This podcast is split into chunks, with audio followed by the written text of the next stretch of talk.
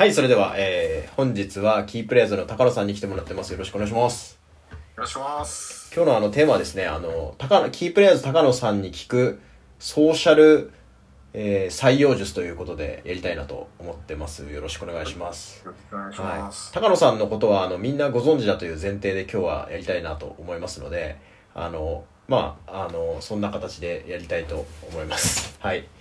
高野さん、あの、いきなりなんですけど、高野さん、あの、まあ、ソーシャル、ツイッターなんいや、フェイスブックがかなりこう、発信力があって有名になられてるなと思うんですけど、そもそも、あの、どうしてそういう風になっていったっていうところをちょっと聞きたいなと思うんですが。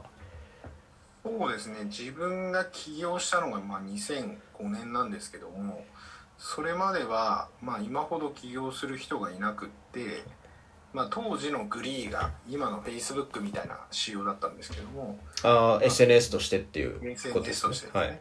えー、Facebook に似てるような感じだったんですけど、まあ、 mixi とか GREE、まあ、 mixi と GREE 今 SNS として活用してる方はいないかもしれませんけどもまあその Facebook 今でいう Facebook Twitter みたいなものが出てきたんで、えーますますこれから個人の時代になるというふうに思って、まあ、大手の時代からスタートアップベンチャーとか個人が発信することによってまあ、影響力を及ぼしていくことができるというなんかこういう時代になってくると、うん。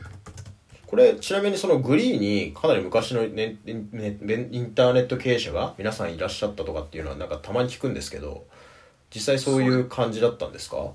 そうですね。なんか当時ランキングみたいなものがあってつながり数ランキングがあって、上の方にいたのが自分とかスペースマーケットの重松さんとかでしたね。ほん。あとは？それ未だに覚えてる。んであとは分かんないですけどまあフリーナイトがあって小沢さんというはい。小沢さんを当時私は会ったことなかったんではい。めちゃくちゃ面白いすごい人がいるなって思ったりとか。ヤフーのに？そうですね。あはいはいはい。グリーンそうですよね。だってグリーンナイトで私村田真理さんと会ったんだよね。多分ほうほうほう会ったのかな。村田真理さんは今知ってる人少ないと思いますけどね。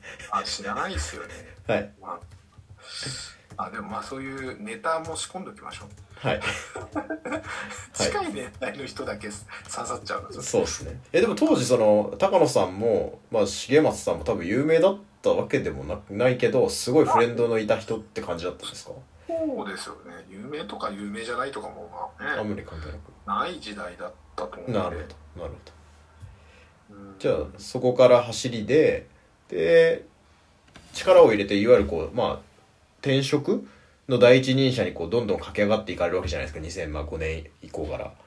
でブログができたからですよね。当時はだから楽天日記っていうのができたので楽天日記で多分私は人材エージェント系でも初めて多分ブログ当時はだから HTML とかちょっと分かんないと書けないものだったんですね。楽天日記が。なのでやってる人が本当になんかまあ同カテゴリーでは見かけることなかったですね。なるほど。えでもその最初のなんか楽天日記でそういうキープレーズ転職ブログみたいなの書いたんですか？まだその時は会社員でしたね。ああなるほど。で会社員で書き始めて、えっとこれから、まあ、こういったブログとか SNS というものの中で、えー、なんていうんですかね。よりその個人が強くなっていく、うん。という予兆を感じたので、うんまあ、そういう流れもあって起業してますしなんか自分が学生の時にダニエル・ピンクさん聞いたことあります。フリーエージェント社会の到来とかを結構割と信奉していたので、うん。なんかそういうフリー、まあ今風に、まあ何なんだろう、まあ今風に言うと何なんだろう、フリーランスなのかちょっとんない、フリーランスみたいな社会が来るっていうこと自体は、まあ割と確信は持ってはいたので、まあでも、まあでもちょっと、うんまあ確信通りにはなったんですけど、えっ、と、まあ20年ぐらいかか、まあきっとだから早すぎたかもしれないです。読み、読みが当たったと言っていいのかどうかわかんないですね。ちょっと、まあ、早すぎたんじゃないかっていう気はしますけど、うんうんまあまあ、大枠では合ってたっていうこといやでもそうですよねでも僕はあの高野さんがそのやっぱりソーシャルをやってることによって非常にその知られてきたしやっぱりそれによって機会を得てきたみたいなことをおっしゃってたのなんかインタビューか何かで聞いたんですけどまさにそうだね、そうですね。なんか昔あなんかインターネットについて SFC の村井先生が、まあ、人との出会いは湯沸かし器でうん SNS は保温器だみたいなことを言ってたと思うんですけど、うん。はい、確かにその人間関係を温めるということについて SNS っていうのはとても有効だというふうに感じていてなんでまあそこは今も昔も私そこまで意見は変わってないんですけどなんか SNS が本当の意味で新規顧客開拓みたいなものにうん。すごくマッチしてるかっていうと私はまあ必ずしもそうは思ってはないんですね。うん。まあいわゆるエンゲージメント顧客とかその自分のつながりに対する、まあ、エンゲージメントという観点で言えばかなり有効だと思っているので、うんまあ、全てのビジネスパーソンの方がやった方がいいというふうに思ってますね。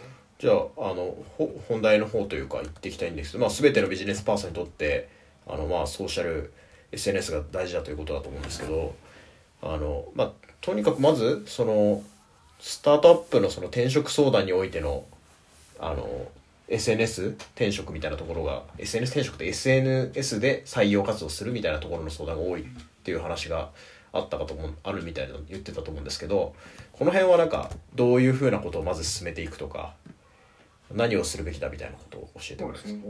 まあ、基本的にはまあ Twitter と Facebook と LinkedIn のこの3つをはいまずやるってことですね。なるほでプラスできる人は YouTube をやることを強くお勧めしたいんですけども、どはいはいはい YouTube と、まあ、むうん、まあ、ちょっと大変ではあります。大変ですよね。大変ではあるので、ただ一番効果もあるので、うん、まあちょっとここは悩むところなんですけど、うん。ただまあ Twitter、Facebook、LinkedIn まではもう運用コストほぼ変わんないので、まあ、全部同時にやればいいかなというふうに思っていて、若手の方は多分 Facebook をやってないと思いますし、うん。LinkedIn もほぼやってないと思うので、うんまあでもこの3つともやったらいいかなとは思いますね。 LinkedIn が出てくるのは結構面白いですね。これ最近始めたんですか？ LinkedIn は、まあまあ、自分もどちらかというと登録者側、ユーザータイプだったので、ものすごく積極的にリクルーティングで使ってるっていうところまでは至らなかったんですけども、まあ私の場合、こう、Facebook5000 人規制問題とかがあって、まあ、使いにくいというのがあるので、なんか、うん、なんでしょうね、まあ、どうせプライベートとかあんまりないんで、はい。もうビジネスに特化してた方が楽気が楽なるほどねもあるえこれは LinkedIn は僕もあんまりあのアカウントはずっとありますけど数数年にわたり。あのあんまりアクティブじゃないんですけど LinkedIn には例えば Facebook と同じようなことをポストしていらっしゃるんですかまず。そうですね。ここはもういろんな考え方があると思うんですけれど、私が思うビジネス上 SNS の使い方としては、い。何らかの皆さんにお役に立つようなコンテンツを、まあ、50個から100個は作り、うん。その50個から100個を全ての SNS で展開する。ということをすればいいのでなんかその新しいことをやらなくていいと思うんですね。もちろんやった方がいいんで何事もやった方がいいってところには落ち着いちゃうんですけど結局時間が有限なんでうんうん。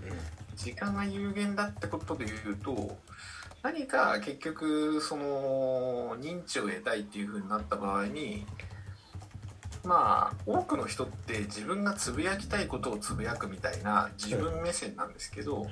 それを反対にして社会とか人のお役に立つと思えるような tips みたいなものを発言したり発信したりするようにする、というふうになんか思考を顧客思考にま、まあ、なんか転換するっていうのがまあ多分スタート。で、うんうん。まあそうするとフォローしてもらいやすくなるのでまあなんかあの方いつも役に立つ話してるよねみたいな感じにはなるそういうポジションにはなりやすいです。なるほどですね。一応ちょっと LinkedIn の話は後で時間があれば聞きたいと思うんですけどそのまあスタートアップの人が僕のこのポッドキャストで聞いてくれてるケースが多いんでスタートアップのその特にこうどちらかというとお金がない時っていう創業からまあ10人とかぐらいまでってあ比較的採用にお金をかけにくいと思うんですけどそういう人はなんかこう高野さんのところに来た時に、まあ、そういう SNS をやれなのかなんか、まあ、ほ高野さんに採用相談しろでもいいんだと思うんですけどどういうそもそも採用手段があったりどういうことをそうアドバイスされますか？まあ、できるだけ知り合いとか知り合いの知り合いに起業したとか、うんうん。今こういう事業やってるっていう話をして、まあお友達とかを紹介してもらえるように頑張る。うんうん。みたいなのがまずとにかく一番大事ですよね、うんうんそこがまあ第一でうんうん。まあそこがまあでなかなかそうは言っても取れないってうんうんいうかなるんでそうした時に、まあ、ツイッターでいろんなキーワードで検索して自分が会いたい人会いたい人というか取りたい人だったらフォローをしてフォロー返しされたら DM を送ると。いうのをなんか繰り返していけばいいと思いますね。なるほどそれはもう採用的に興味があるんですけどっていうことを例えば言ってみたりもしたらいいんですかね？そうですね。私はもう担当直入に言った方がいいと思いますね。なるほあというのは DM なんかそ相互フォローになることってまあその相手の人のアカウントとか相手の人の興味によると思うんですけどそそんなに相互フォローにならないと思うので、相互フォローしてくれたら別にお伝えするでいいと思いますね。その時に完全にフォーマットメールを送るだとちょっとさうんどうかなと思うんで、えっとなぜいいと思ってフォローしたのか。で自分は何を仕事をしていてなぜお話ししたいのかっていうのがちゃんとラブレターのように書いてあるってことが大事だとーん。よし。その通りですね。なんかそこがちょっと適当なメッセージを送ってる人がめちゃくちゃ多いですね、それだとまあさすがに感じが悪い人になっちゃうんで、なぜ好きなのかっていう話ですよねなぜお話ししたいのかっていうお話が相手の人目線で書いてあれば返信率は高くなるんで、うん。当然そのそのファーストメッセージを送る時のメッセージっていうのは PDCA 回した方がいいと思います。うんうん。これはなんか率的にはどのぐらいそのお会いまあツイツツイッターとかに限らないかもしれないですけどどのぐらいの人に会って採用が決まると思っておいた方がいいんですか？まあ100人中1人ぐらいじゃないですか。なるほど。これはお会いして100人ぐらいですかね？あああったらもうちょっと高い方がいいですよね、うんうん。あったらえーっとそうですね。うんまあ会ってからだったら15%ぐらいは採用したいですね。なるほど。じゃあ15人に1人まあはうまあでもまあそんな簡単じゃないとは思いますけど。うん。なるほど。割とこうじゃあ5人から10人ぐらいのスタートアップで採用が決まらないパターン1みたいなものはなんか3つぐらい挙げるとしたらどんなものがありますか？いやまあやっぱりあ圧倒的にそのあ合ってる数が少ないっていううん。アプローチ数が少ないという感じですよね。だからやっぱ3割ぐらいまあここ難しいんですけど30%ぐらいを採用の時間に割かないとうん。そもそも取れないとは思いますね。なるほいやでもこれニワ玉でえっ、と事業が忙しくて採用に時間が割けない。まあこの話にいつもなるんですよ。どなりますねうん。ただまあその A or B じゃなくて A&B ですね。ビジョナリーカンパニー2によく書いてある話ですけど、A と B どちらかしかできない。やっぱそこをブレイクスルーするのが起業家の仕事なのでみたいな話。であとそもそもの話になっちゃうんですけども、はい。えっとここもまあうそのいい人が取れたら事業が伸びるみたいな話ももちろんあるんですけどもやっぱりその起業家が狙ってる市場とか起業家が狙ってるビジネスが当然面白い方が人は集まってくるんですよね。うんいうとか会社って伸びてれば伸びてるっていう感覚から社員の人たちもリファラルしてくれたりするんですね。うんうん社員が例えばまあ1人で起業してる人もいると思いますけど23 3人とか5人でやってる会社5人から10人でやってる会社も役員の人じゃない人でもいやうち結構いけてんなと思ったらやっぱり誘ってくれるし。うんうん。あここは両両輪みたいなところがありますよね。なるほど。スタートアップの採用における課題にはありますか？課題には何でしょうね。まあやっぱり発信してないとうん認知が弱くなっちゃうんで発信力がある人の方が、まあ、魅力はありますよね。うんうん。これあのその多分ですけどスタートアップの目から見るとそのすごい発信力があるなんていうか例えば上場社長とかばっかりでもないのかなっていうふうに見てやんなくなる人も結構多いと思うんですけど例えばそれは創業期はみんなそうやってなんか何もかもやっているとかなのかなんか表に出てないだけで何らかのそういう活動してるとかなのかどういうふうに高野さんからするんですか？あでもリリクルーティングにはずっと時間使ってる人が多いっていう印象ですね。それはもううまくいった人ですよね。せ上場級とか。うまくいった人はひたすらやってますね。うんうんうん。だからそのあんまりこう発信が上手じゃないっていう方はもちろんあの多数いると思います。うんうんうん。それ社長が発信が得意じゃない。それでも成功してるって会社はもちろんあると思うので。なるただその場合やっぱり事業の数字が伸びてるんですよね。それ事業の数字が伸びてればまあ取れるっていう。まあいわばマーケットをヒットしてるわけですからまあ取れるし、うん。まあ、ある種ちょっとベストじゃない人でも売り上がっちゃったりするみたいなうんうん。状況であれば取れちゃいますよね。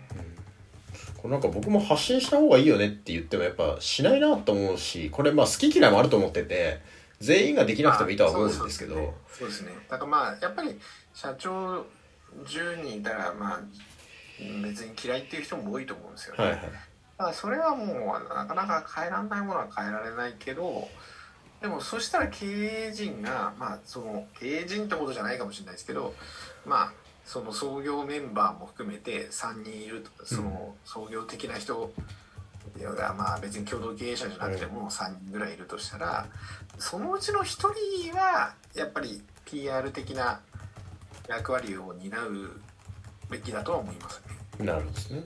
社長じゃなくてもいいですけど。うんうんうん。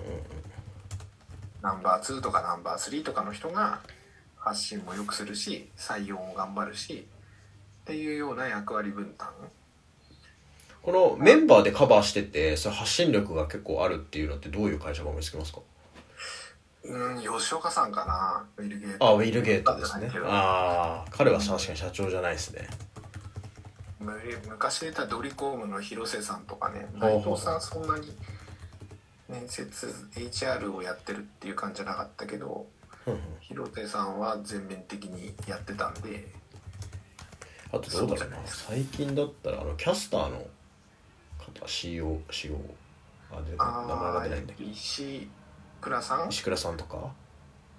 そうね。石倉さんの細かい役職とか職責わかんないし、はい。石倉さんの発信力はすごいなと思います、そうですよね。うん、それはその通りだと思います。あとどうなんですかね。なんかそういう人はいますよね。あれだろう。でもそんなに確かにでもそんなにいないよね。うんああ、うん、違うか。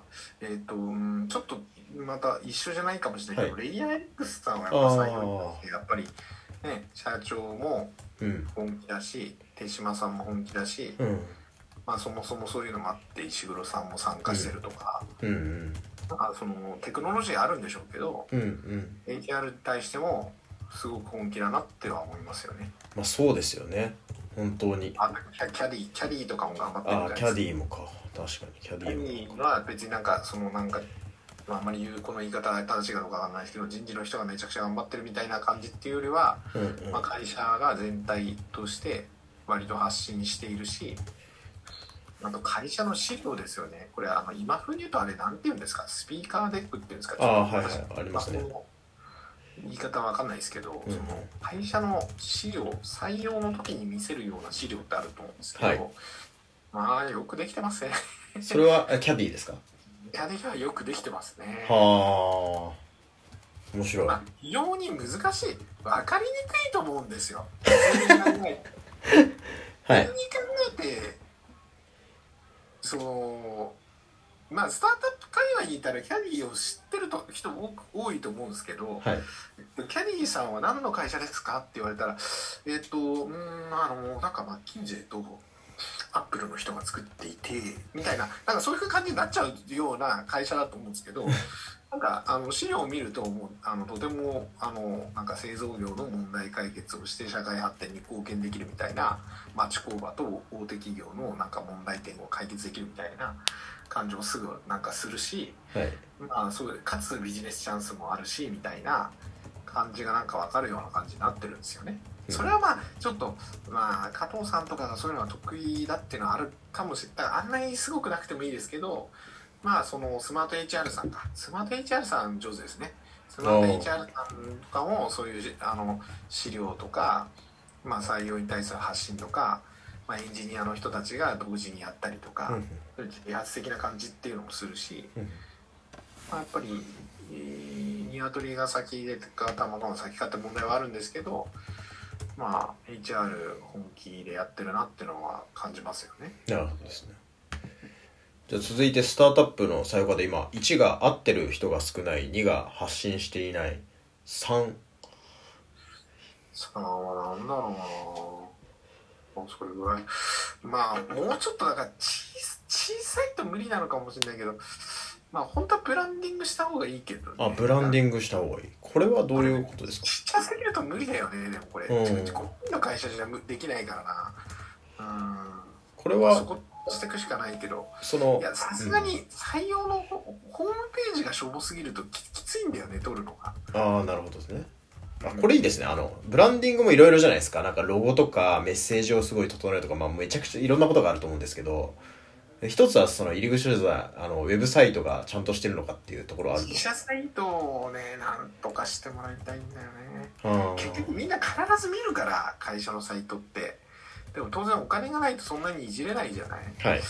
うんだからそこをどうしたらいいかなっていうのはあるんだけど。うん。まあせめてじゃあ採用サイトだけでもちゃんと作るっていう手もあるし。うんうん。うんこれ僕あの最近スタジオっていうサイトビルダーを押してますけどその点でいくと。ああスタジオがいいのね。あれは簡単にこまあちょっと、まあパークとかに最初頼めないと思うから、うはい。もうまあパークみたいなところに頼めたらいいんだと思うんだけど、それが無理だとした場合はいやーでも本当なんか電通とか博報の人でさなんか本当になんか副業でちょこってやってくれる人がやっぱ必要だよねやっぱり本職の人が入ったら入ったら全然違うもん。ーうん。コピーとかそのちょっとしたデザインとか。あだからそのスタジオがいいんだったらそれを本当にみんな参考にしてやった方がいいな。なんかやっぱりねほほほんとちょっといやいや今時やばいホームページの会社もあるじゃない。いやもう10年前の会社かと思うようなサイトもいっぱいありますよね。あれで取るのは本当難しいから。あうん。いや今時採用そんなサイトの時代じゃないでしょとかあまああるかもしれないけどなんか SNS ってやっぱあくまでそのリードでーうんうん。やっぱりホームページ見に行くからさみんな。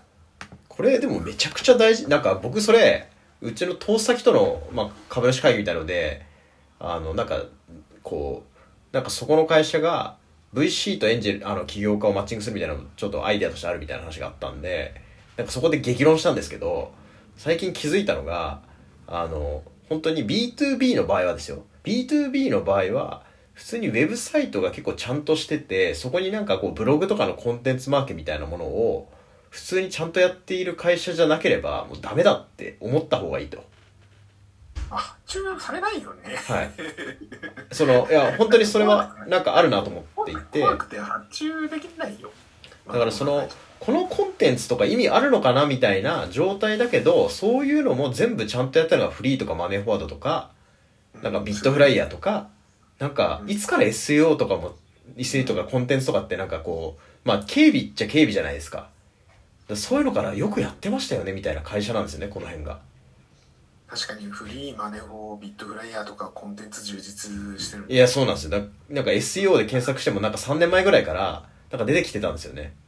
B とかすごいよね。フリーとかすそうなんですよ。フリーの SEO はすごいな。いやいやいやそう。だからその B ね本当に B2B っていうかその SEO が集客のチャンネルのメインじゃなくてもその、もうそうやってるんですよね。まあもちろんそのうんまあ全部忙しいからできないんだよな、だでもただとね。ノートとか今は Notion の方が人気なの？ノートとか Notion とかを頑張ってそこ書くくらいならできるじゃんそしたら。まあそうですね。でもそれだったら僕ブログでもいいんじゃないのって気もしますけどね。まあその会社サイトっぽくないのかもしれないですけど、うん、まあそうですね。うん、まあ note note ってブログみたいなもんじゃないそうですそうそうあおっしゃるとりです。あノートとかさのののなんかノ Notion をななんで使ってるのか私あのその正確には理解できてあないけど。まあ Notion はあれですね。あのし社内メモとかでみんな使っていてでそこを直すだけでサイトに反映されるように、まあ、できるっていうのがで大きいんですよね、だから作業工程が楽になるってことね、うんさまあ、採用っていうかあれですね。なんかブログもなんかこうボタン1個押してうん、あの更新みたいな感じじゃないですか。だあれが極限的に楽なのが Notion をそのサイトにするみたいなまだそれの話だけ聞いたら Notion がいいってことになるよね。はい。あなんかあじ自分で言うとその Magic Moment とか Notion でなんかやってるんだけどああなんかいいなって思う。うん。なんか作業も楽だって聞いてるから。うんなんか最先端な会社は Notion なのかなってか今なんか今のところは思ってるんだけど、まあ、私ちょっと使ったことないから説得力はちょっとたちょっとやや欠けるんだけれどもはい。あのそうなのかなって思ってるけど、うん。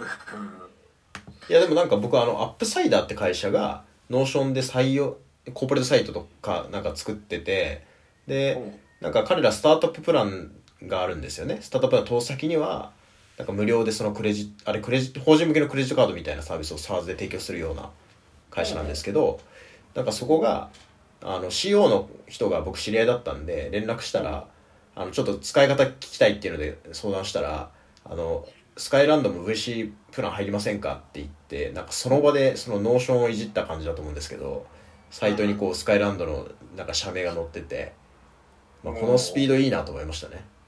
うん、素晴らしい、うん、なんかそのそうね。だからそういうそのなんか最適解みたいなのを追求した方がいいよね、うん。でコピーコピーというかそのやり方自体をコピーするというか、ああそうですね。うん、なるほだからなんていうのその最後のはブランディングというかすホームページというのか Notion というのか。まあ自分たちの入り口だからね。入り口がやっぱりね入り口がちょっと、まあ、できる範囲のねできる範囲のブランディングできる範囲のブランディングされてないとうん、まあエントリー獲得は苦労するだろうね。どなるほどね。うん。まずはそれじゃない。高野さんはなんかこのツイッターによってあのこれはえっとエージェントやられてると思うんでお客さんとその候補者さんが多分いると思うんですけれどもやっぱりこうこれをやってそのちょちょっと間接的なことに見えると思うんですよ一般的には。直接なんか決まるんですかみたいな多分思う人が多いと思うんですけど僕もちょっと思わないでもないんで。だからこれは結構で全然すぐチャンスになってるとかなんか募集団がこうやって来てるとかなんかどういうご自身のご経験でやりすぎちゃってるのかもしれないけど、はい私はあの一応その会社の流入経路をはい。最後 LINE か Facebook メッセンジャーかメールの3つを選択できるようにしてるんですけど、まあ、Twitter をよく見てますとか LinkedIn をよく見てますっていうのが結構書いてあるんですよ。でちなみに Facebook をよく見てますっていう人は転職相談には来ないです。私多分 Facebook のつながりが経営者クラスターになってるんだと思ういます、LinkedIn は要はただのフォロワーうんうんまあ、ツイッターとかもフォローしてくださってる方々。だからということだと思いますけどプル型にもなってるのでプッシュだけじゃなくてですね。はいはい。で、えー、有感で、まあ、実はねもう YouTube の方が多いんですけど、まあ、はい。YouTube はまあやはりその企画実行編集大変なので、はいまあ最初からやるのは大変かなっていうふうに思うんですよね。なので自分がまあ少ない人数でやってる会社さんにはもちろんプル型は期待するけどそんなプルっつっても無理だからドアノックしてこっちからフォローしたりインしたりしてうん。会いたい人に積極的に自分から連絡をするっていう、うん。まあね飛び込み営業すると思えば楽な話じゃないですか。うんうんうん。うん、すごく楽な仕事だから毎日毎日ひたすらやればいいかなと思ってますけど、なるほどね。高野さんが直近やっぱりこれをやってすごい良かっったっていうようななんかこういう人と出会ったみたいなエピソードってあるんですか？もうなんか日々日々そういう感じなのかもしれないです。出しにくいけど、はい。